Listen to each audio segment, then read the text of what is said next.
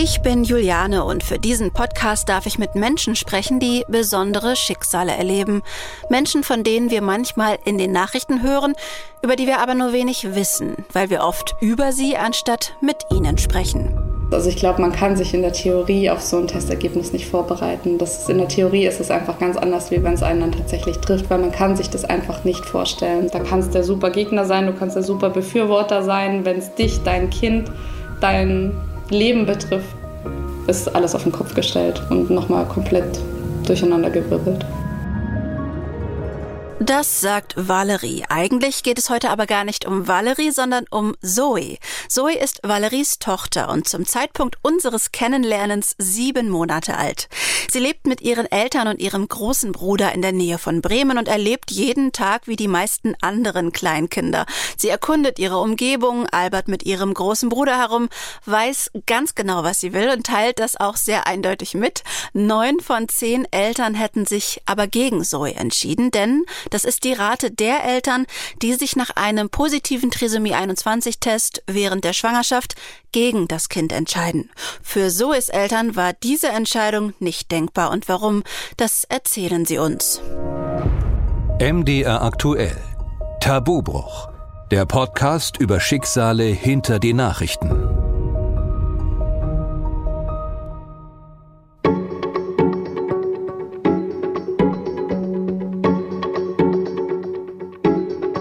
Valerie, Zoes Mutter, holt mich nach knapp fünfstündiger Fahrt am kleinen Bahnhof in Achim ab.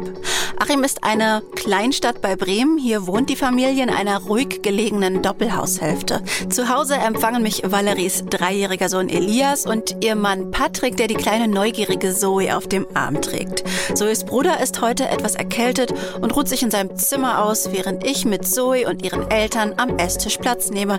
Genau hier haben Patrick und Valerie vor ungefähr einem Jahr die ersten Momente nach dem entscheidenden Anruf vom Arzt zusammen verbracht, erfahre ich. Damals war Valerie zum zweiten Mal schwanger. Ihr seid vor eineinhalb Jahren zum zweiten Mal Eltern geworden. Es lief aber nicht ganz so wie bei der ersten Schwangerschaft. Wie habt ihr denn erfahren, dass dieses Mal etwas anders ist? Das war im Rahmen der Vorsorgeuntersuchungen. Da hatten wir ähm, die Nackenfaltenmessung machen lassen.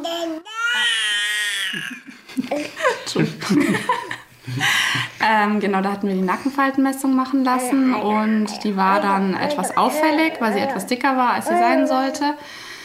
Woraufhin uns empfohlen wurde, ähm, noch einen Bluttest machen zu lassen, einfach um dieses Risiko quasi auszuschließen, dass irgendwas mit dem Kind ist. Äh, haben wir dann natürlich machen lassen, weil ja mit dieser ja, Ungewissheit wollten wir jetzt auch nicht unbedingt leben. Daher ähm, haben wir dann diesen Test machen lassen, den NIP-Test. Und ähm, ja, und dann haben wir schneller als gedacht. Das hieß irgendwie, es dauert eine Woche, mindestens eine Woche oder so, bis wir da Ergebnisse bekommen. Und dann habe ich aber, glaube ich, nach drei oder vier Tagen habe ich schon einen Anruf bekommen. Da hieß es dann eben, dass auch dieser Test auffällig war, bei Trisomie 21 eben. Und genau, wir uns jetzt überlegen können, wie es weitergehen soll. Also du hast den Anruf bekommen und hast dann Patrick angerufen oder wie war dann die Situation? Nee, also ich hatte den Anruf bekommen. Patrick war im Homeoffice, also der war zu Hause. Ja gut, im ersten Moment war ich natürlich total, äh, ja, einfach überfahren. Also es war total surreal. Eigentlich eine spannende Frage, weil wir das noch nie so aus den unterschiedlichen Perspektiven äh, besprochen hatten. Aber ich kann mich daran noch ziemlich genau erinnern, weil das eigentlich in, in dem Moment war das, sage ich mal, äh, also das war eine echt unschöne Situation in dem Moment, weil das ein, ich war zwar im Homeoffice, aber ich hatte ein Meeting, das ich selber organisiert hatte. Also ich konnte auf jeden Fall nicht so ad hoc rausgehen. Und in dem Moment, als sie dann ins Zimmer kam und äh, mir gesagt hatte, dass wahrscheinlich was mit dem Kind ist, äh, wusste ich eigentlich schon, okay, irgendwas stimmt nicht. Und das war eine unheimliche Zerrissenheit, weil in dem Moment wusste man, okay, eigentlich will man jetzt da runtergehen und das besprechen. Andererseits komme ich jetzt ad hoc hier nicht raus. Das ist eigentlich eine Frage, die mich bis heute beschäftigt. Wie hätte man jetzt eigentlich perfekt reagiert oder so? In dem Moment bin ich dann einfach, ich habe das Meeting halt fertig gemacht und bin dann danach runter und dann haben wir uns darüber ausgetauscht. Und das hat aber, glaube ich, eine halbe Stunde oder so war das ja, noch. das der, war eine ganze Zeit. Das hat sich für mich auch sehr lang angefühlt, diese, diese Zeit. Und äh, ja, so hatte ich das dann wahrgenommen. Und, und, ich wusste eigentlich in dieser ganzen halben Stunde schon, okay, irgend, irgendwas ist jetzt. Wie war dann der Austausch zwischen euch? Was, was habt ihr gesprochen oder was, was habt ihr besprochen? Wenn, also, was ihr teilen wollt? Gut, also im ersten Moment, also ich hatte dann tatsächlich ähm, meine Mutter angerufen, noch in der Zwischenzeit, weil ich einfach mit dieser Info, ich wusste nicht, wohin damit einfach. Und ähm, genau von dem her war ich dann zumindest, habe ich schon mal kurz geredet so und meine Mama war dann auch. Äh, klar, die waren natürlich auch total schockiert. Die wussten das auch schon mit dieser Nackenfaltenmessung, hatte ich auch schon gesagt gehabt, dass die auffällig war. Also es war jetzt auch nicht so, dass es die totale Überraschung war, sage ich mal. Aber ähm, trotzdem hatte man, ja, weil warum sollte es uns treffen? So, wir haben ja alles richtig gemacht, in Anführungszeichen, denkt man sich halt so. Und wir kannten uns also mit Trisomie 21 auch nicht wirklich aus. Also wir dachten, okay, du musst ein Risikopatient sein oder irgendwie sowas. Waren wir ja alles nicht. Ähm, ja, trotzdem, wie gesagt, war man ein Stück weit leicht darauf vorbereitet, ähm, sofern man halt auf sowas vorbereitet sein kann. Und ähm, dann hatten wir, hatte ich eben schon mit meiner Mutter ein bisschen geredet, dann war das schon ein kleines, ein kleiner Ticken war schon, sag ich mal, verarbeitet. Und als du dann runterkamst, war ich, glaube ich, zumindest in der Lage, es dir einfach zu erklären, was, also ich habe ihm einfach von dem Anruf berichtet habe ihm auch gesagt, der Arzt hat gemeint, wir können quasi das jetzt einen Tag sacken lassen und dann äh, zwei Tage später, bevor die Sprechstunde losgeht, können wir vorbeikommen. Ähm, und dann können wir die Optionen besprechen sozusagen. Und dann haben wir, also viel geredet haben wir, glaube ich, im ersten Moment nicht. Ich glaube, dann war erstmal jeder mit seinen Gefühlen so ein Stück weit be beschäftigt. Wir haben auch, glaube ich, ziemlich schnell angefangen zu googeln dann, oder? Ja, in das dem Moment danach war es, glaube ich, wirklich erstmal so eine so eine innere Leere. Ja. Oder so. In dem Moment, glaube ich, hat erstmal jeder vielleicht ein paar Minuten gebraucht, um, um die Information irgendwie sacken zu lassen. War jetzt kein, weil in dem Moment weiß man, man weiß ja ad hoc nicht jetzt, was bedeutet das eigentlich Trisomie und dergleichen eben. Dann wusste jeder, man muss sich ja damit erstmal gedanklich auseinandersetzen. Und das braucht vielleicht Zeit und Raum.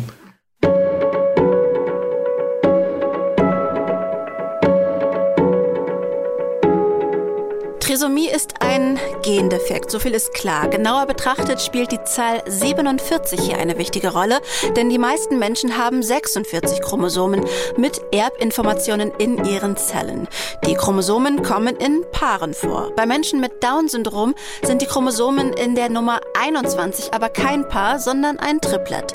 Das heißt, hier gibt es ein Extrachromosom. Alle gängigen Risikofaktoren, die mit Trisomie 21 in Verbindung gebracht werden, trafen bei Valerie nicht zu. Dabei scheint sie fast ein bisschen belustigt darüber, wenn sie sie aufzählt. Die Wahrscheinlichkeit nehme mit dem Alter der Mutter zu. Aber Valerie ist zum Zeitpunkt der Schwangerschaft 32. Es gibt auch Vermutungen, dass Alkoholkonsum oder Rauchen die Wahrscheinlichkeit erhöhen könnte. Valerie und Patrick sind beide Nichtraucher und trinken auch nicht besonders viel.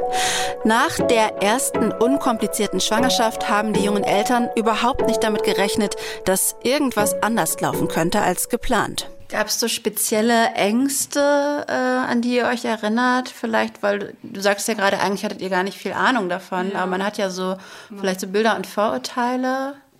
Auf jeden Fall. Also zum einen ist natürlich erstmal so dieses klassische Leben, wie man sich vorstellt, wie wir es uns vielleicht auch gewünscht hatten.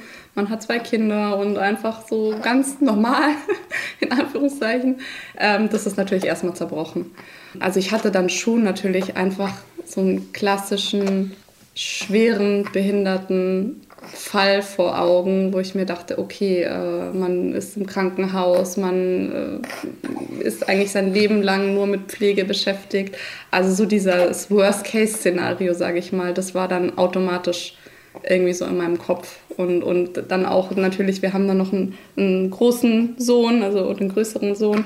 Wie leidet der unter dieser, also in meinem Kopf war total viel parallel los. Ich habe an uns gedacht, an, an mein Leben, an unser Leben, an unsere Ehe natürlich auch. Man liest ja auch dann immer wieder, dass behinderte Kinder häufig sich dann die Eltern trennen. Ähm, an unseren Sohn, ob der jetzt dann irgendwie einen Schaden davon trägt, ja, weil der natürlich vielleicht jetzt immer dann zurückgestellt wird. Ähm, alles, also ich weiß am Anfang, es waren negative Gedanken erstmal. Also da war jetzt nicht großartig irgendwas Positives, sondern es waren negative, schlimme Szenarien.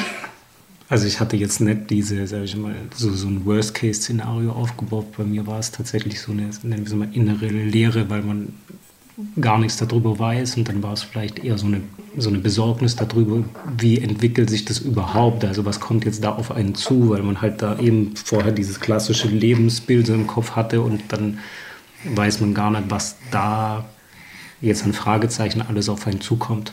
Und das war dann auch so, glaube ich, so das Erste, wo wir vielleicht auch ganz gut drin sind oder so zu eruieren, was sind da eigentlich Möglichkeiten, wie kann sich das entwickeln, in welche Richtung. Ja, aber also in erster Linie war so bei mir so diese Besorgnis, wie könnte sich das eigentlich alles gestalten? Und darauf aufbauen kam dann eben ihr Gedanke, wie ist das eigentlich, wenn es sich tendenziell sehr schlecht entwickeln würde? Da habt ihr auch drüber gesprochen oder waren das eher Gedanken, die du für dich hattest? Also wir haben auf jeden Fall über das alles gesprochen. Ich weiß jetzt nicht, ob wir das am ersten Tag gleich gemacht haben. Das kann ich jetzt ehrlich gesagt gar nicht mehr wirklich äh, sagen. Ich weiß, dass ich dann, nachdem, also ich hatte dann diese ganzen Gedanken in meinem Kopf und habe dann aber auch ziemlich schnell gedacht, okay, ich brauche jetzt Fakten. So, ich muss jetzt was lesen, ich muss gucken, was ist Trisomie 21 überhaupt, weil wir haben tatsächlich in unserem Umfeld, weder familiär noch äh, im Freundeskreis, keinerlei Kontakte diesbezüglich. Ähm, man kennt es aus dem Fernsehen, sage ich mal, blöd gesagt oder so, ja. Oder mal auf der Straße hat man vielleicht mal irgendwie was gesehen, wo man sich denkt, ah ja, das könnte sowas sein. So ein Bild hat man natürlich im Kopf. Ähm, aber so genau wusste ich eigentlich nichts darüber. Und dann, ähm, ja, habe ich halt natürlich ganz viel gegoogelt, was man ja eigentlich nicht machen sollte. Aber in dem Moment war das natürlich so das, das Einzigste, was man hatte. Ja, und dann haben wir... Äh, natürlich vor diesem Gespräch mit dem Arzt haben wir schon auch darüber geredet, wie so unsere Tendenzen sind oder was unsere Ängste sind, weil wir natürlich ja auch dann eine Entscheidung treffen mussten und ja schon mit irgendeiner Tendenz zum Arzt gehen wollten auch. Ähm, wir hatten ja dann einen ganzen Tag Zeit, wo wir uns natürlich ausgetauscht haben. Jeder hat so ein bisschen erzählt, was er so gelesen hat oder was er ähm, rausgefunden hat. Und ähm, ja, hatten dann jetzt schon so eine Tendenz, würde ich mal sagen, dass wir jetzt nicht direkt hingegangen sind mit der Intention, okay, wir brauchen jetzt, wir müssen wissen, wie wir jetzt da abtreiben können oder so, sondern wir wollten uns jetzt erstmal wirklich anhören, was er zu sagen hat. Ich hatte auch, muss ich ehrlich gesagt sagen, immer noch die Hoffnung, dass wenn wir da auflaufen, er sagt, ach ups, ich habe ja den falschen Test rausgezogen, weil ich sag mal, ja, diese Hoffnung, die war bis zuletzt, also bis wir sie in den Arm, also selbst als sie auf der Welt war, hatten wir diese Hoffnung noch, vielleicht ist doch noch alles okay. Einfach, ja. Ähm, das ist auch sehr interessant, diese, sag ich mal, unterschiedlichen Gedanken oder so da auszutauschen. Also das war auch was, wo wir uns häufig ausgetauscht hatten, weil sie halt ganz häufig da, du hast ja auch über die Tests gelesen mhm. oder so, was für eine Fehleranfälligkeit die jetzt haben oder was für eine Wahrscheinlichkeit die stimmen oder nicht stimmen. Während das bei mir eigentlich, ich war da relativ, also ich bin so vielleicht eher so zahlenbasiert, so ich habe mich da jetzt nicht so auf die ein oder zwei Prozent, wo so ein Test jetzt vielleicht schief geht oder so. Ich war dann eher vielleicht der Typ, der gesagt hat, okay, wahrscheinlich ist jetzt das. Und dann war ich eher der Typ, der halt auf diesem rationaleren Gedanken aufgebaut hatte und sie hat sich eher mit den Themen beschäftigt, die so in einem Worst oder einem Best Case oder so stattfinden könnten. Und das war eigentlich schon interessant, sich da auszutauschen. Auch wichtig, äh, welche Woche warst du denn, als, quasi als das Testergebnis äh, zu euch kam? Äh, ich glaube, das müsste in der 15. Woche gewesen sein. Also wir waren sehr spät dran ähm, mit dieser Nackenfaltenmessung schon. Das war so einer der letzten Tage quasi, wo die, wo die noch möglich war. Und dann ähm, genau wurde ja erst die Nackenfaltenmessung gemacht mit so einem kleinen Hormontest, glaube ich, der gehört da immer noch dazu. Ähm, da musste man dann natürlich noch mal ein, zwei Tage warten ähm, und äh, genau dann noch mal hinfahren, Blut abnehmen. Also es war mindestens die 15., wenn nicht sogar schon Anfang 16. Woche.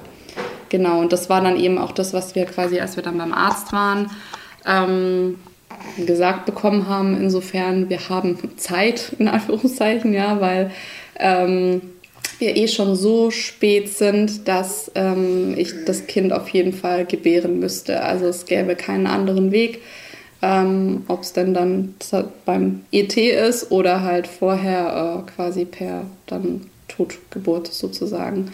Ähm, genau, das hat einerseits natürlich den Druck rausgenommen, sofort eine Entscheidung treffen zu müssen. Andererseits äh, natürlich war das auch eine ganz grausame Vorstellung für mich einfach, dass es jetzt wirklich äh, ja so eine Entscheidung getroffen werden muss. Ihr hattet ja gerade schon gesagt, ihr habt euch darüber ausgetauscht und hattet schon irgendwie so eine, äh, eine gemeinsame Tendenz, wie ihr mit der Situation verfahren wollt. Was war dann da eure Übereinkunft? Also wir haben auf jeden Fall ähm, gesagt, dass wir jetzt nicht direkt, also nur weil, weil da jetzt eventuell was ist mit dem Kind, heißt das für uns nicht, dass wir es abtreiben wollen. Das ist jetzt nicht der Grund, ähm, weil es jetzt kein perfektes Kind ist, sage ich mal. Ja. Wir wollten in erster Linie wissen, sofern das natürlich möglich ist, wie es dem Kind geht. Das hat ja dieser NIP-Test natürlich nicht sagen können. Wir hatten halt diese Ultraschalluntersuchungen vorab. Da war immer alles unauffällig. Genau, und es war ja wirklich nur dieses Blutergebnis, was irgendeinen ja, Ansatz quasi äh, gegeben hat, dass irgendwas nicht stimmt.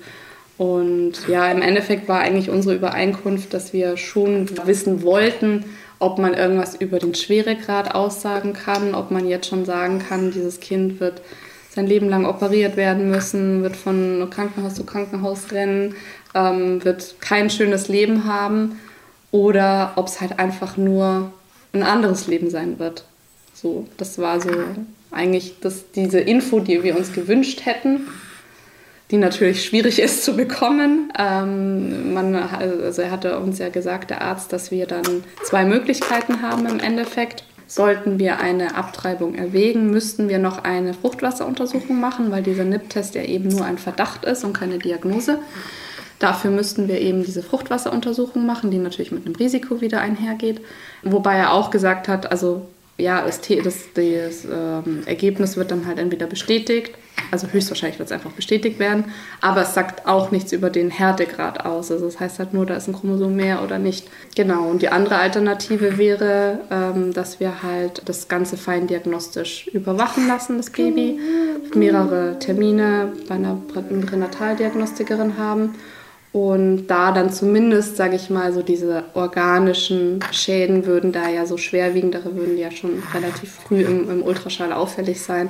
Natürlich weiß man da auch nicht alles. Ist ja wie bei, sage ich mal, jeder Mutter so. Also nur weil du zum Ultraschall gehst und da immer alles okay ist, hat das noch lange nicht zu bedeuten, dass alles mit dem Kind danach okay ist. Aber es hat einem natürlich so eine gewisse Sicherheit gegeben, weil es natürlich so typische Herzfehler zum Beispiel gibt bei Trisomie 21, wo man weiß, die kommen halt sehr häufig vor und das kann man natürlich dann schon abklären. Ja, und dann haben wir uns halt im Endeffekt für diese Variante entschieden, weil wir eigentlich gesagt hatten, so erstmal ist es für uns wichtig, dass das Kind ein schönes Leben haben kann und wenn das möglich ist, wenn es dem Kind soweit gut geht, dann ist es, sollen wir nicht das Problem sein, nur weil wir uns vielleicht ursprünglich mal ein anderes Leben vorgestellt hatten oder halt ja, klassischerweise einfach dieses normale Leben im Kopf hatten. So war so ein bisschen die Übereinkunft von uns, würde ich mal sagen, oder? Ja, wir haben uns schon auf uns selber verlassen, gesagt, wir, der Glaube an uns selbst und der Mut, dass das äh, einigermaßen gut geht, das Vertrauen hatten wir in uns selber. So wie Patrick und Valerie entscheiden sich die wenigsten Eltern. Bei einem positiven Test entscheiden sich die meisten Menschen dafür, das Kind nicht zu bekommen und abzutreiben. Vor dieser Entscheidung geht es aber immer erst einmal darum, wie genau man überhaupt über die Eigenschaften des ungeborenen Kindes Bescheid wissen möchte.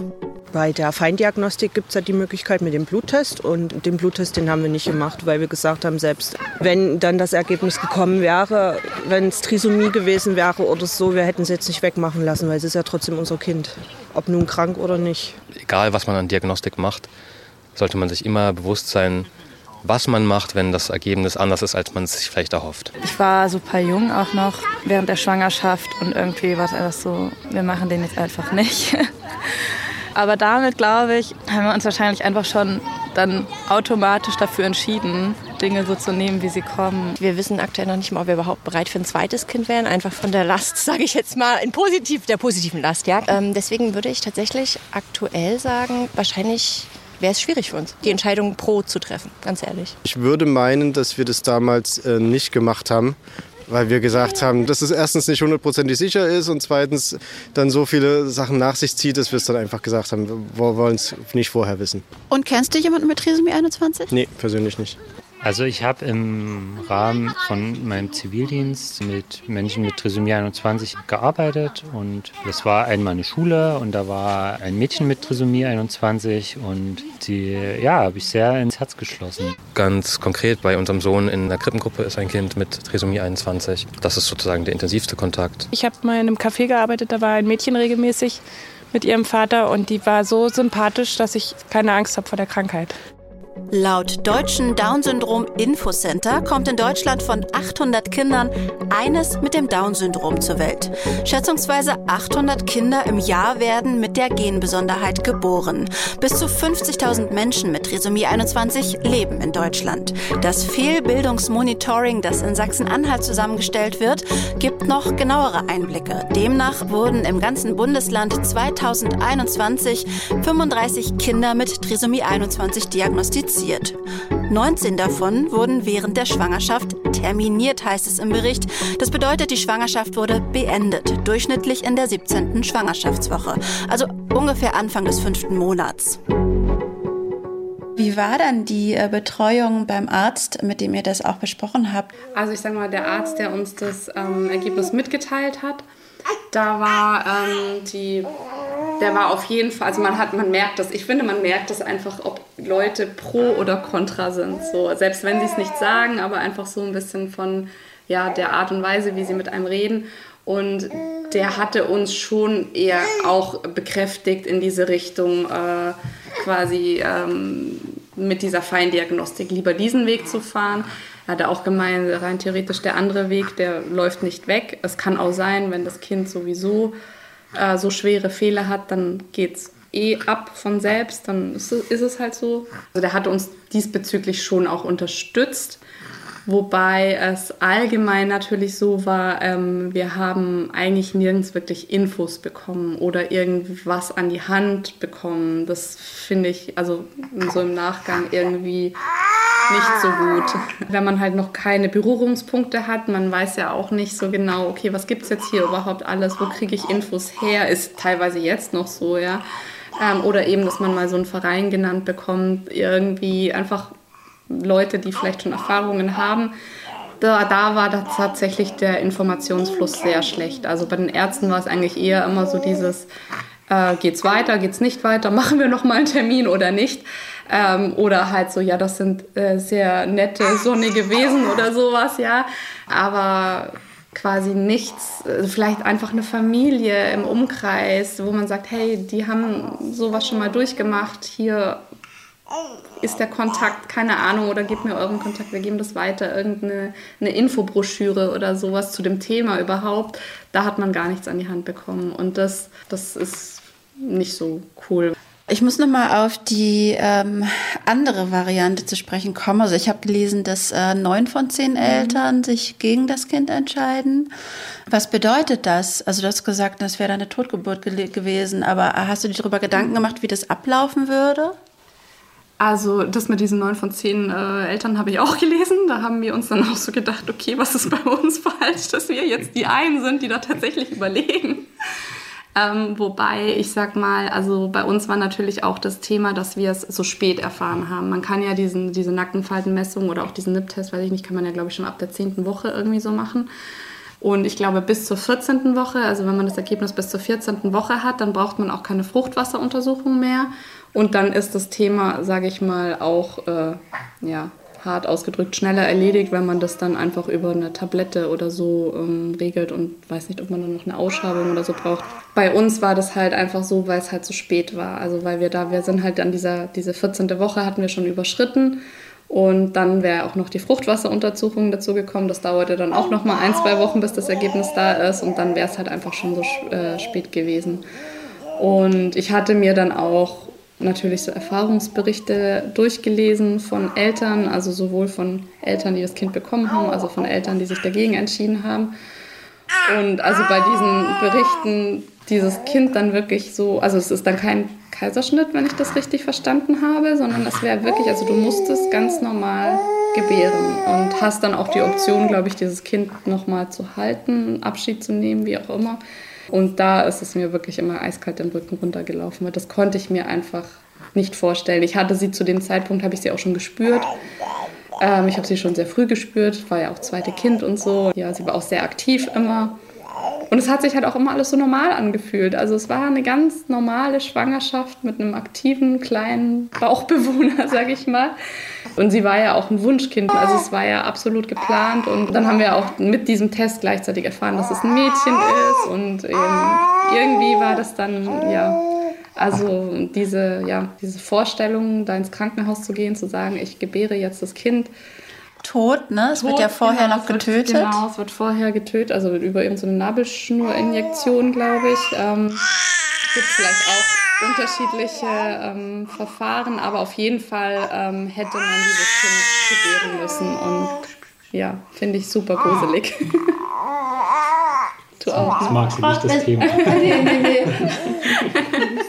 Wie war eure Beziehung in dem Moment? Äh, habt ihr als Team gut funktioniert oder gab es da irgendwie auch Konfliktpotenzial für euch? Also Konfliktpotenzial gab es auf jeden Fall, weil das einfach, sage ich mal, natürlich, also das ist ja eine, eine Entscheidung oder also eine Situation, in der äh, niemand, also das wünsche ich keinem, das ist natürlich ganz klar und jeder Mensch ist ja auch unterschiedlich und hat eine unterschiedliche Herangehensweise. Aber ähm, natürlich, also wir haben trotzdem im Team agiert und was ganz witzig war, das war glaube ich immer, wenn einer von uns gerade so negativer gestimmt war, dann war immer einer dabei, also dann war der andere positiver quasi. Und, und dann hat sich manchmal gedreht, dann war der andere wieder so ein bisschen, hat den Mut verlassen und hat sich gedacht, oh Gott, das können wir nicht, das schaffen wir nicht. Und dann war der andere aber, der gesagt hat, doch, wir machen das, das geht und wir kriegen das hin, wir haben die Mittel, wir haben das Umfeld dazu, wir können dem kleinen Zwerg ein schönes Leben bieten, ne? Und auf die ganzen Bedürfnisse eingehen und so. Und so ein bisschen, also es gab, waren auch Phasen, würde ich mal sagen. Am Anfang, also die erste Phase, da war schon jeder sehr mit sich selbst und mit seinen Gedanken beschäftigt, weil man sich ja selber erstmal sortieren muss. Ich meine, klar, man geht zu diesem Test, man macht den Test, aber im Endeffekt machst du den Test, weil du halt bestätigt haben willst, wie bei allen Tests, es ist alles in Ordnung, dass du dich halt freuen kannst. Und wenn es dann halt tatsächlich diese böse Nachricht kommt, dann ist man halt erstmal, ja, muss man erstmal darauf klarkommen irgendwie. Und nach dieser ersten Phase, ja, wir haben schon sehr, sehr viel geredet natürlich. War, ist natürlich auch schwierig, wenn man halt einen Dreijährigen dann noch oder einen Zweieinhalbjährigen da zu Hause rumrennen hat zu dem Zeitpunkt. Ähm, dem wollte man natürlich auch jetzt nicht irgendwie da so extrem dran teilhaben lassen. Ein bisschen hat das natürlich auch mitbekommen. Dass, ich meine, man kann seine Tränen auch nicht immer zurückhalten. Manchmal überkommt es einen einfach. Aber ich glaube, so im Großen und Ganzen haben wir das ganz gut hingekriegt und ähm, ja, waren eigentlich schon immer auf einem Nenner. Also ich habe mich jetzt gerade gefragt, ob das Wort Konflikt in dem Moment so passend ist, weil also geredet haben wir immer viel miteinander. Du hattest ja gefragt, wie das so in unserer Beziehung dann war, ob das vielleicht so eine Auswirkung gehabt hat auf unser, so im Nachgang. Glaube ich, glaube ich jetzt eigentlich nicht. Es war von Anfang an klar, dass wir das halt nur gemeinsam machen und dass es da auch nur eine gemeinsame Haltung zu gibt. Äh, und vor dem Hintergrund, dass es nur eine gemeinsame Haltung zu gibt, war auch immer klar, dass wir selbst wenn wir an manchen Stellen unterschiedlicher Auffassung sind, dass wir eine, eine, gemeinsame Position da finden müssen. Und es war auch immer klar, dass äh, keiner von uns jetzt, glaube ich, was vom anderen verlangen würde, was für den untragbar gewesen wäre. Also sie für sich hatte, wie sie beschrieben hat, relativ früh eben so einen innerlichen Konflikt damit zu sagen, ich, dieses Kind zu töten und dann tot zur Welt zu bringen. Also das wäre auch was gewesen, wo ich, wo ich nie dann gesagt hätte, das tun wir jetzt. Es gab, es gab auch Gespräche, die jetzt nicht immer mit einer Lösung sofort geendet sind. Dann waren durchaus Themen mal offen, aber es war nie also so, so wirklich so ein richtiger Konflikt, wo man jetzt irgendwie so einen Scheideweg irgendwie so identifiziert hätte oder so. Das gab es jetzt eigentlich nicht. Ich erinnere mich jetzt an kein Gespräch oder so, was total eskaliert wäre. Aber du hattest ja schon gesagt, dass eigentlich euer Umfeld sehr, sehr gut reagiert hat. Vielleicht äh, gibt es ein paar Beispiele. Also wie war das, das zu sagen und wie reagiert man dann als Eltern, ich weiß nicht, Geschwister oder als beste Freundin, bester Freund? Ja, das ist auch ein Prozess, glaube ich, auch bei allen Beteiligten natürlich gewesen. Ähm, meine Mama, klar, die hat es natürlich voll mitbekommen, weil die habe ich halt heulend angerufen und die hat, glaube ich, erstmal auch gar nicht verstanden, was los ist oder so. Die war natürlich auch erstmal schockiert, logischerweise. Ich meine, ähm, jeder wünscht sich ja wahrscheinlich auch ein gesundes Enkelkind und vor allem für seine eigenen Kinder natürlich auch, sage ich mal, ein möglichst schönes, normales Leben. Aber äh, die waren dann eigentlich sofort pro diesem Kind und haben gesagt, das ist unser Enkelkind und das wird alles gut und äh, wir sind da, wir unterstützen euch. Äh, meine Brüder waren auch sofort äh, so, die haben auch, also ich meine, die haben uns natürlich, die waren ja auch in dieser Entscheidungsphase mit dabei, die haben uns da auch, ähm, sag ich mal, den Raum gegeben und haben gesagt, egal, wie wir uns entscheiden. Sie stehen da absolut hinter uns, egal wie die Entscheidung fällt. Sie sind für uns da. Wir kriegen das hin. Wir werden die richtige Entscheidung treffen. Davon gehen sie aus. Als wir dann auch gesagt haben, dass wir sie jetzt bekommen, dann haben sich alle mega auf sie gefreut und ähm, eben permanent auch nachgefragt und äh, einfach mitgefiebert, wie bei jeder normalen Schwangerschaft, was man sich halt wünscht, sage ich mal. Im Gespräch mit Patrick und Valerie fällt mir auf, wie geduldig sie mit ihren Kindern, aber auch mit sich gegenseitig umgehen. Jeder hört dem anderen gut zu und mir scheint, dass ein liebevolles, unsichtbares, starkes Band sie zusammenhält. So ist quietschvergnügt, gerade erprobt sie ihre Stimme, wie man hören kann, genau wie das ähnlich alte Nachbarkind, erfahre ich von Valerie. Was waren so die häufigsten Fragen vielleicht auch, die euch dann gestellt wurden? Also tatsächlich war es eigentlich so, dass so viele Fragen erstmal gar nicht kamen. Also so würde ich das auch wahrnehmen. Ich, ich, hatte auch das Gefühl, dass gar nicht unbedingt so viele Fragen kamen. Eigentlich, was mir aufgefallen ist, dass man relativ schnell bei verschiedenen Personen erkannt hat, was für eine innere Haltung sie zu dem Thema haben oder was für eine Tendenz sie da haben. Ob sie es jetzt gesagt haben oder nicht, aber an Gestik, Mimik und so. Und das fand ich aber, die meisten haben sich sehr respektvoll da verhalten. Also es gab niemand, der vorgeprescht ist und uns gesagt, wie könnt ihr nur oder so. Das haben wir, oder das habe ich eigentlich so. Gar nicht. Nee. Ähm, und das fand ich eigentlich toll.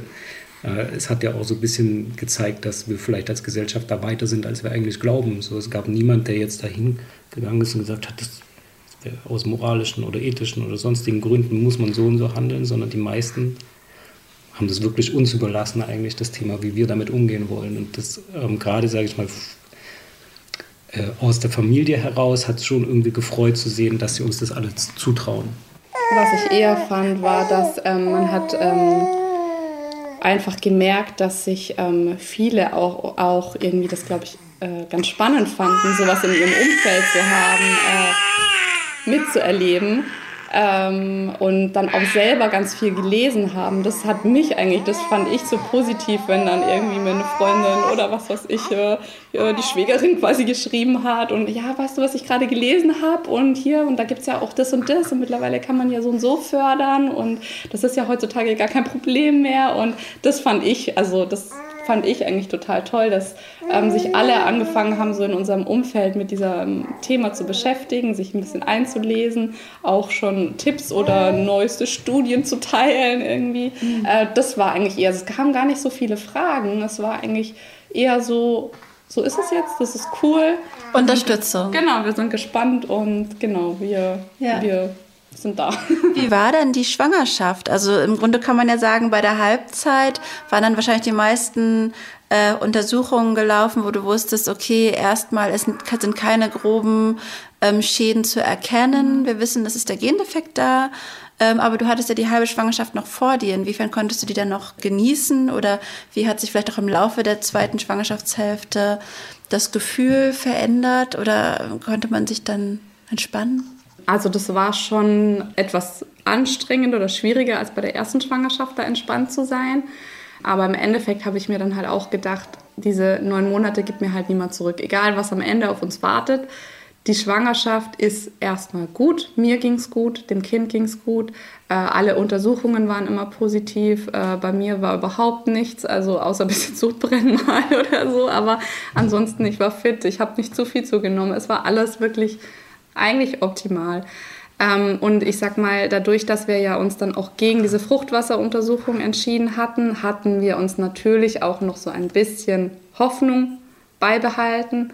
Ähm, Im Endeffekt habe ich mich dann einfach auch so daran geklammert und habe mir gedacht, okay, vielleicht gibt es ein Wunder, vielleicht ist am Ende alles gut, vielleicht ist es so, wie es ist, aber es schaut so aus, als würde es dem Kind gut gehen. Ich spüre sie, sie, ich sehe sie, sie hat gestrampelt ohne Ende.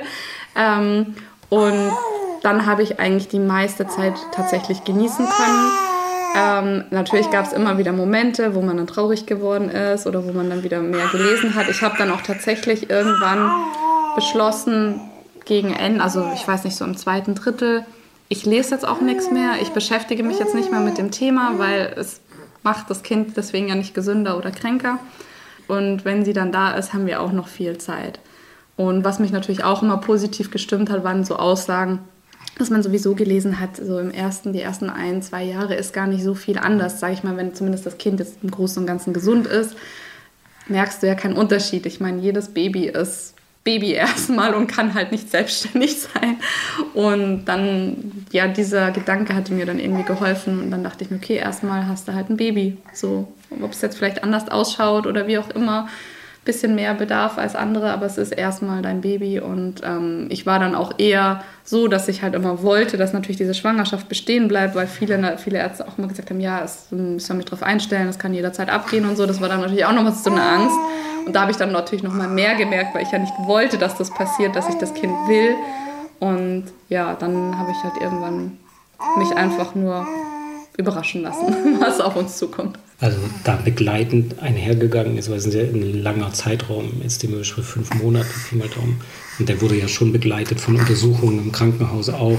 Und da werden ja auch verschiedene Parameter geprüft, wie entwickelt sie sich eigentlich. Und da hat sich ja schon rauskristallisiert, dass sie sich eigentlich jetzt im Vergleich zu normalen Kindern relativ normal entwickelt. Und das hat schon dazu beigetragen, dass man es hat ihm, hat ihm jetzt nicht die Sorgen genommen, aber es hat dazu beigetragen, dass man sich bestätigt gefühlt hat in dem Moment erstmal. Weil, weil, also was soll man tun, wenn sich ein Kind normal entwickelt, dann hofft man das Beste und, und die Indikatoren deuten auch erstmal darauf hin. Und es hat schon unterstützt. Und dann kam die Geburt und ja. er durfte sie das erste Mal quasi so richtig kennenlernen. Mhm. Ähm, es ist nicht ganz so einfach gelaufen, das hast du schon im Vorgespräch äh, erzählt, aber trotzdem gab es ja den Moment des ersten Erkennens. Wie war der? Also für mich war es, äh, ich war noch nicht so weit.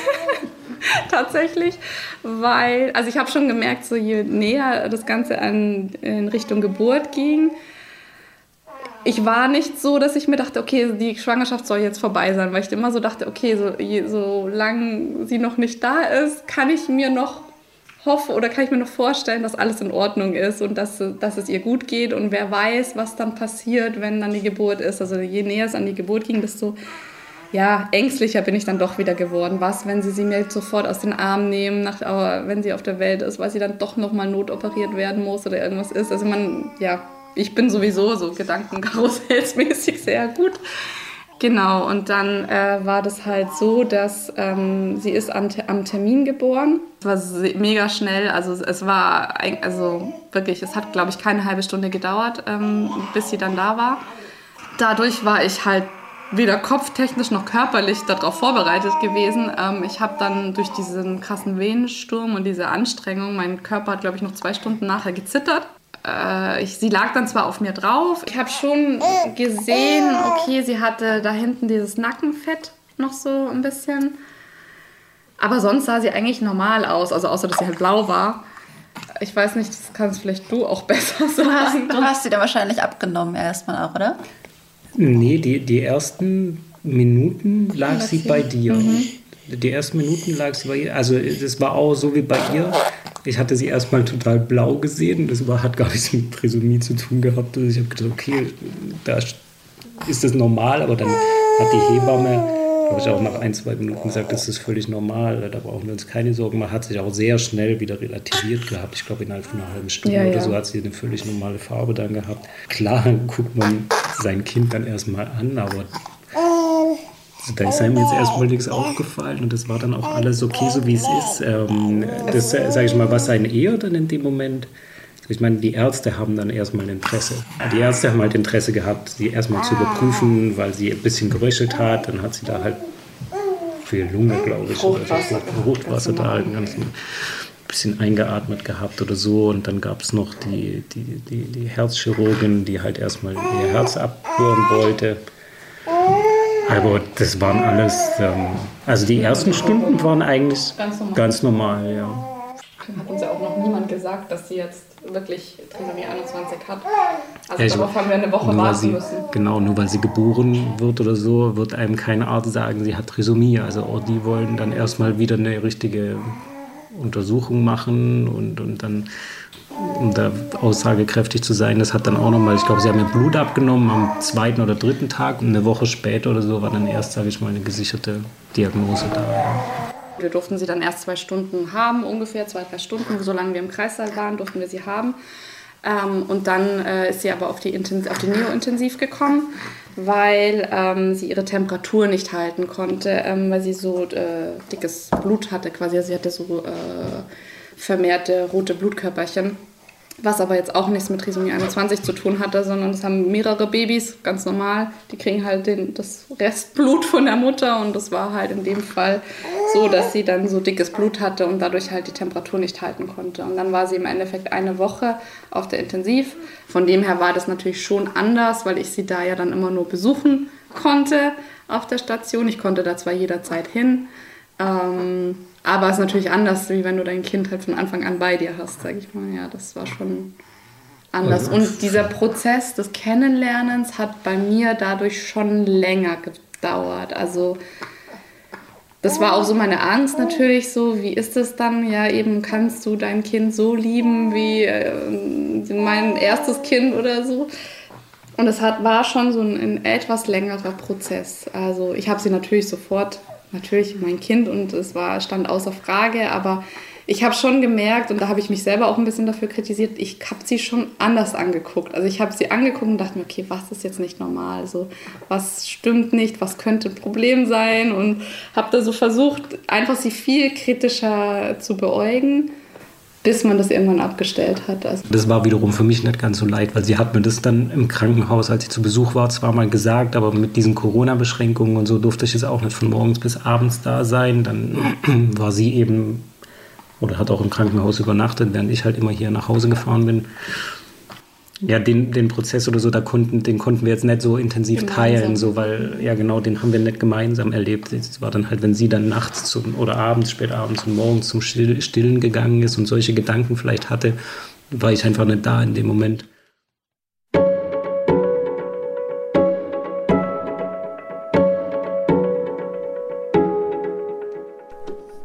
Mittlerweile ist Zoe beim Stillen eingeschlafen. Valerie legt sie in ein kleines Bettchen neben der Couch. Bevor ich mit Valerie in Kontakt kam, habe ich bereits eine andere Familie mit einem siebenjährigen Sohn mit Down-Syndrom kennengelernt. Von ihr erfahre ich, dass Bremen viel Raum für Menschen mit Trisomie 21 bietet. Diese Familie wohnt mitten in der Hansestadt und sie erzählt, dass Menschen mit dem Down-Syndrom in Bremen gut sichtbar seien und sowohl das medizinische als auch das soziale Unterstützungssystem gut ausgebaut sei. In Leipzig habe ich das Gefühl der Sichtbarkeit irgendwie nicht. Ich beschäftige mich jetzt seit einigen Wochen mit dem Thema, fühle mich gerade dafür sensibilisiert und treffe in meinem Alltag trotzdem irgendwie keine Menschen mit sichtbaren Merkmalen dieser Genbesonderheit. Wenn, dann begegnen sie mir in den Medien, bei Berichten über beispielhafte Karrieren in Schauspielhäusern oder im Filmgeschäft. Ihr habt ja eben zwei Kinder schon und wenn ihr jetzt die ersten sieben Monate vergleicht, würdet ihr sagen, ähm, da fallen euch Unterschiede auf oder was sind die Unterschiede? Also tatsächlich gibt es keine Unterschiede. Es ist ganz normal.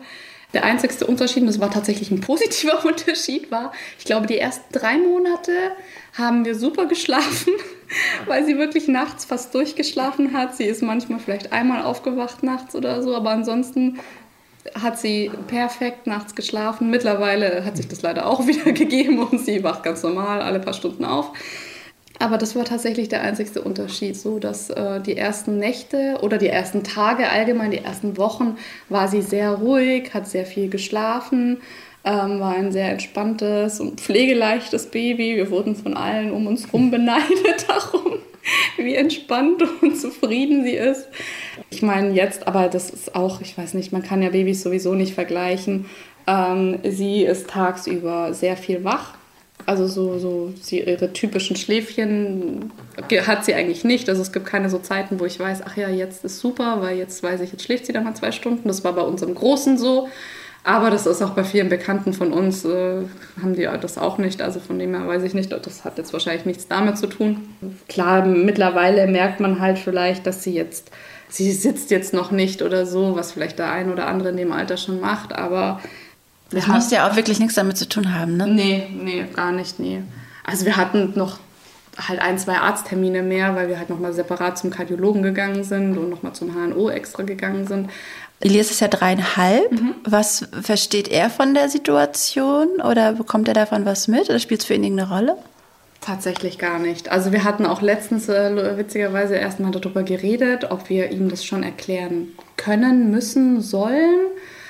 Aber tatsächlich, ich weiß nicht, ob er das überhaupt verstehen würde, weil für ähm, ihn ist sie ein ganz normales Baby. Und das ist eigentlich auch das Schöne, was ich und wo ich auch so dankbar bin, weil er von Tag 1 einfach ein super toller großer Bruder war, der total stolz auf die kleine Schwester ist und er wirklich ganz normal einfach mit ihr umgeht. Also wir, glaube ich, mittlerweile auch. Wie gesagt, ich hatte am Anfang auch noch so ähm, ein bisschen Probleme damit, so einen ganz normalen Flow mit ihr zu bekommen. Ich habe gehört, in Bremen gibt es eine besonders gute Infrastruktur für äh, Familien mit äh, einem Trisomie-Mitglied, sage ich mal. Äh, empfindet ihr das auch so? Ähm, also ich würde schon ja sagen. Ähm, ich weiß jetzt nicht, wie es woanders ist, ähm, da ich mich tatsächlich ja hier erst informiert hatte. Aber das war auch noch einer der Gründe, was es uns tatsächlich auch noch ähm, vereinfacht hat, sage ich mal, diese Entscheidung nicht nur das äh, familiäre Umfeld und das Freund freundschaftliche Umfeld zu haben, sondern auch wirklich hier vor Ort sehr viele ähm, Förderungen, Vereine. Ähm, ich glaube, ich habe sogar schon so ein Wohnheim auch in Bremen mal ergoogelt gehabt, extra für, also jetzt nicht für Trisomie 21 nur, aber einfach so eine Art Behindertenwohnheim, wo die zusammen selbstständig wohnen können. Ähm, also da hatte ich, habe ich auch tatsächlich das Gefühl, dass es hier sehr viel ähm, Angebot gibt, Angebote gibt und, und, und Förderungen und ähm, ist mir zumindest positiv aufgefallen. Wir wissen jetzt noch nicht ganz genau, wie einfach man da jetzt überall rankommt. Das ist natürlich wieder ein anderes Thema. Aber so die ersten Sachen, mit denen wir jetzt selber schon Kontakt hatten, waren auf jeden Fall alle sehr positiv. Also war ich doch positiv überrascht, ehrlich gesagt, ja. Und ihr habt euch einem Verein angeschlossen, genau, ne? Ja, genau. Wir sind jetzt bei 21 hoch 3. Also man muss auch dazu sagen, wir hatten uns auch bewusst tatsächlich mit ihr ein halbes Jahr lang, ja, ich würde jetzt nicht sagen zurückgezogen, aber einfach aus diesem ganzen Bereich noch nicht, sag ich mal, ähm, sind wir da jetzt noch nicht direkt eingetaucht, sondern wir haben uns erstmal ein halbes Jahr Zeit gegeben, um als Familie zu viert zusammenzuwachsen, sie unseren Freunden, unserer Familie vorzustellen, weil ich sag mal, es jetzt auch kein Handlungsbedarf direkt bei ihr gab. Wir starten jetzt auch erst mit Physio mit bei ihr. Ähm, und ich glaube, dass das, also muss natürlich jeder selber wissen, aber ich glaube, uns hat es gut getan, einfach so dieses ganz normale erste halbe Jahr, so diese Kuschelzeit, diese Kennenlernzeit zu genießen, wie man es mit jedem anderen Kind auch machen würde. Und genau, jetzt sind wir halt ganz neu in diesem Verein und haben darüber auch schon viele Kontakte geknüpft und haben jetzt sogar eine neue Krabbelgruppe gegründet, weil wir ähm, doch recht viele Babys letztes Jahr in, in Bremen und Umgebung waren. Genau, und da sind wir mal gespannt, ja, wie das sich alles so weiterentwickelt dann. Die Patientenbeauftragte der Bundesregierung Schmidtke hat gefordert, vorgebotliche Bluttests zur Kassenleistung zu machen. Bei einer Bundestagsdebatte zu dem Thema sagte die CDU-Politikerin, die Tests auf das Down-Syndrom seien zugelassen. Das Risiko bei ihnen sei geringer als bei einer Fruchtwasseruntersuchung. Der SPD-Gesundheitsexperte Lauterbach sagte, der Bluttest dürfe Frauen, die ihn sich nicht leisten könnten, nicht vorenthalten werden. Die Gegner einer Kassenerstattung befürchten dagegen eine Zunahme von Abtreibungen. Der Arbeitskreis Down-Syndrom Deutschland begrüßt die Initiative von Bundestagsabgeordneten zu Bluttests in der Schwangerschaft. Mehr als 100 Abgeordnete wollen in einer Debatte ethische und gesetzgeberische Fragen der Tests diskutieren, bei denen Krankheiten festgestellt werden können. Eine Sprecherin vom Arbeitskreis Down-Syndrom sagte MDR aktuell, es müssten Berührungsängste abgebaut werden. Menschen sollten dafür sensibilisiert werden, dass ein Mensch mit Down-Syndrom nicht daran leide. Seit Juli 2022 zahlen Krankenkassen den Bluttest, der mit hoher Wahrscheinlichkeit aussagt, ob Trisomie 21, 13 oder 18 beim ungeborenen Kind vorkommt. Allerdings nicht wie zunächst gedacht nur bei Risikoschwangerschaften, sondern in allen Fällen, wo die behandelnde Ärztin oder der Arzt feststellt, dass eine besonders große Sorge bei den Eltern besteht. Man könnte also sagen, jeder, der möchte, kann ihn kostenlos machen. Als Valerie und Patrick ihr zweites Kind erwartet haben, gab es diese Option übrigens noch nicht. Seit letztem Sommer äh, werden diese NIP-Tests ja auch von der Krankenkasse übernommen. Wie steht ihr dazu? Ist das eine gute Sache oder ähm, glaubt ihr, dass vielleicht noch mehr Kinder dann mit dem Gendefekt aussortiert werden könnten? Habe ich mich auch schon gefragt, ehrlich gesagt. Ich habe da jetzt auch keine richtige Antwort drauf. Also uns, sage ich mal, hat es geholfen, ähm, einfach das vorher zu wissen, weil wir uns halt ein Stück weit darauf vorbereiten konnten und vor allem jetzt, sage ich mal, nach der Geburt sie nicht mit unserem ganzen Gefühlschaos äh, überladen mussten, sondern wir konnten das schon vorher für uns ausmachen. Klar, sie hat es bestimmt im Mutterleib ein Stück weit mitbekommen, aber wahrscheinlich nicht so extrem, wie wenn wir sie auf dem Arm haben zu dem Zeitpunkt. Von dem her, weil wir uns halt so entschieden haben. Ähm, die Frage ist halt so ein bisschen, also ist ja nicht unbedingt der Test an sich, sondern wie gehen die Leute damit um. Also ich finde, es sollte auf jeden Fall mehr dann informiert werden, auch vorab, bevor man diesen Test macht, dass man auch weiß, was wäre im Fall, wenn. Und ich sag mal, ja, man sagt, neun von zehn Eltern treiben dann ab oder entscheiden sich gegen das Kind ähm, bei einem Verdachtsfall. Aber es macht ja auch nicht jeder den Test. Die Frage ist, macht nicht jeder den Test, weil er ihnen zu teuer ist? Und wenn sie es machen, würden sie sich dann auch dagegen entscheiden? Oder ähm, gibt es auch Leute, die ganz bewusst solche Untersuchungen nicht machen, weil sie sagen, wir lassen uns überraschen, wir nehmen unser Kind, wie es ist, so was wir ja im Endeffekt auch gesagt haben, so diese bedingungslose Liebe an das Kind, ähm, keine Forderungen stellen ist äh, ein schwieriges Thema, aber ich könnte mir natürlich schon vorstellen, dass es halt klassischerweise die Leute, die den Test machen, wahrscheinlich vielleicht nicht unbedingt den Test machen, um sich darauf vorbereiten zu wollen, sondern in erster Linie, um vielleicht ihr Leben so zu behalten, wie sie es gerne hätten. Bei uns war eben im Fokus so die Planbarkeit. Also wir wissen halt ganz gern, was kommt auf uns zu oder nicht. Und dann war eben nicht gemeint die Frage, treibt man dann ab oder nicht, sondern etwa so, was kommt auf uns zu, wie kann man in die Zukunft gucken und wenn man da Informationen zur Verfügung hat, dann war es für uns legitim, die zu nutzen und da waren wir auch dankbar dafür, dass wir die Möglichkeit hatten. Hattet ihr vor dem Test in der äh, 14. Woche schon eine Einstellung dazu, äh, ein Kind zu haben, was eventuell, äh, ich sag mal, vermeintlich außer der Norm ist? Also ich war schon immer eher so, also ich habe auch diesen Test eigentlich gemacht, um eher darauf vorbereitet zu sein.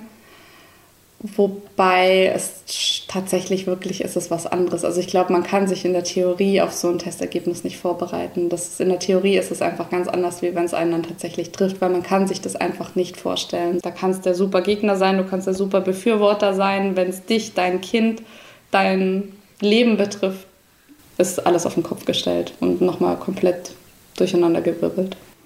Bei mir gab es keine Tendenz zu dem Zeitpunkt. Ähm weil das für mich einfach, ich hatte mich einfach nie damit beschäftigt. So, ich habe es wahrgenommen, aber es war nie so ein Thema, was hat das jetzt eigentlich für einen Einfluss auf mich direkt? Das war also wirklich so in dem Moment das erste Mal, dass man sich aktiv damit auseinandergesetzt hat. Das Problem bei dem Test ist, dass man ja das Kind noch nicht kennt im Endeffekt. Und du natürlich dann in der Regel, sage ich mal, ja, eher vom schlimmsten Fall ausgehst und ja auch nicht dein Kind vor Augen hast, sondern irgendein behindertes Kind von weiß Gott wem. Und das schon nochmal natürlich was anderes ist. Also das ist vielleicht das Einzige, wo ich mir manchmal dann wiederum dachte, ja, vielleicht, wenn man es nicht gewusst hätte, klar, dann hast du die Schwangerschaft, äh, die kannst du normal verbringen, das ist ja schon mal was Schönes und hast halt diesen Schock dann bei der Geburt oder vielleicht ein paar Tage später, je nachdem, wie hart der Fall ist. Aber du weißt halt dafür gleich, womit du es zu tun hast. Also, weil das Kind ist ja dann da, man kann dir dann gleich sagen, okay, so und so und so. Und du siehst es, du guckst in die Augen, du erkennst dich vielleicht wieder kann natürlich auch ein Vorteil sein. Also wir hatten halt dieses Fragezeichen vor uns komplett, wenn du halt dieses Testergebnis bekommst. Und das kann natürlich sehr, sehr stark verunsichern. Weil wenn man natürlich liest, eben was es halt alles sein kann und du dann davon ausgehst, oh Gott, mein Kind wird das alles haben und du ja dein Kind noch nicht in den Armen hältst, ist das natürlich schon nochmal ja, noch ein anderes Gefühl, Patrick könnte sich auch vorstellen, dass der Test den Krankenkassen einfach günstiger komme als die zahlreichen Behandlungen, die Menschen mit Trisomie häufig durchlaufen müssen. Ich kann mir nicht vorstellen, dass sich irgendjemand hier eine Entscheidung über Leben und Tod des eigenen Kindes leicht macht. Trotzdem glaube ich nach den Gesprächen mit Familien, die mit Trisomie 21 leben, dass viele der Ängste auch mit Unwissenheit zusammenhängen. Wie stellt ihr euch so ihr, die Zukunft für sie vor? Das wünscht ihr euch für ihre Zukunft in dieser Gesellschaft, die ja durchaus auch Herausforderungen stellen kann? Also ich wünsche mir für sie auf jeden Fall in erster Linie ein glückliches Leben, dass sie zufrieden auf ihr Leben zurückblickt später mal, dass sie mit uns hoffentlich zufrieden ist, mit den Möglichkeiten, die wir ihr geben können, ähm, dass wir ihr das bestmögliche Leben bieten können. Das Selbstständigste, also dass sie wirklich äh, das alles erreichen kann, was halt in ihren Möglichkeiten liegt, dass wir das alles fördern und sie so weit fördern können, dass sie wirklich ähm, die Ziele erreicht, die sie sich steckt. Ähm, ja, natürlich wäre es schön, wenn sie jetzt äh, irgendwann dann wirklich ein relativ selbstständiges Leben haben könnte, weil ich glaube, das macht jeden Menschen glücklich.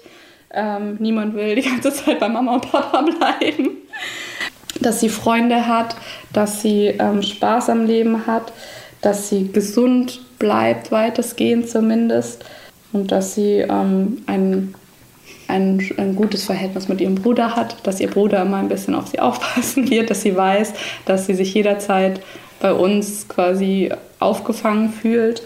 Ja, und vielleicht später wirklich auch mal ihr eigenes Geld verdienen, einfach dieses dieses Selbstbewusstsein und Selbstständigkeit in dem Maß erreicht, in dem sie es erreichen kann.